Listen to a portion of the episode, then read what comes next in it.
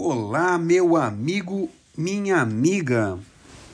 Bom, depois de uns dias sem nenhum episódio da nossa série LGPD para leigos, voltamos às atividades. O episódio de hoje, ele vai explicar um conceito bastante interessante, que é como o operador opera. E antes que você fique se perguntando quem é esse médico, o que especialidade médica é esse, fique calmo, meu amigo, minha amiga, que a gente vai explicar para você quem é o operador e como ele opera. Acompanhe a nossa série LGPD para leigos da SM Consultores Associados. Vamos dizer que o operador é o melhor amigo ou amiga do controlador, pois talvez assim fique mais fácil de entender essa relação, que no fim das contas pode ser amigável ou não. Se lembrou uma relação de casamento, podemos dizer que parece, e muito. Se algum problema acontecer, os dois, o controlador e o operador, precisam responder judicialmente. E se receberem uma multa, é muito provável que precisem rachar a conta.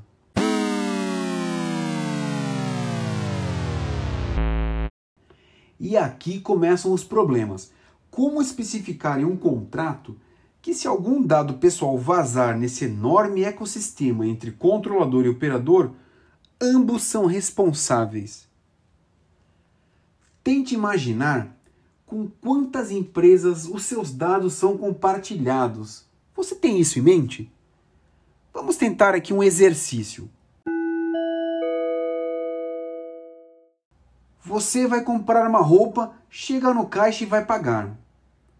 O caixa pede seus dados para emissão da nota fiscal.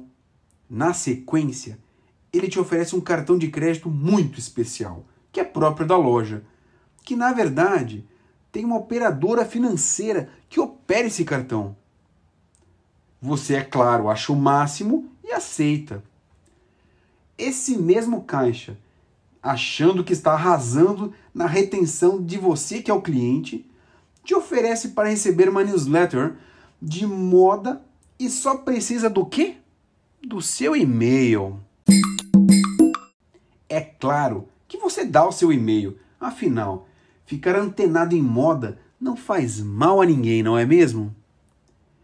O caixa, danado ou danada, te fala que tem um cupom especial para enviar por e-mail a uma pessoa querida sua.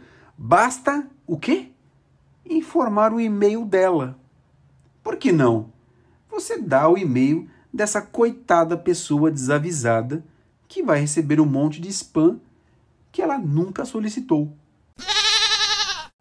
Bom, meu amigo, minha amiga, melhor parar por aqui antes que a NPD, que é a Autoridade Nacional de Proteção dos Dados, comece a aparecer aqui na minha e na nossa imaginação. Conseguiu vislumbrar a quantidade de operadores envolvidos nesse simples exercício que fizemos agora?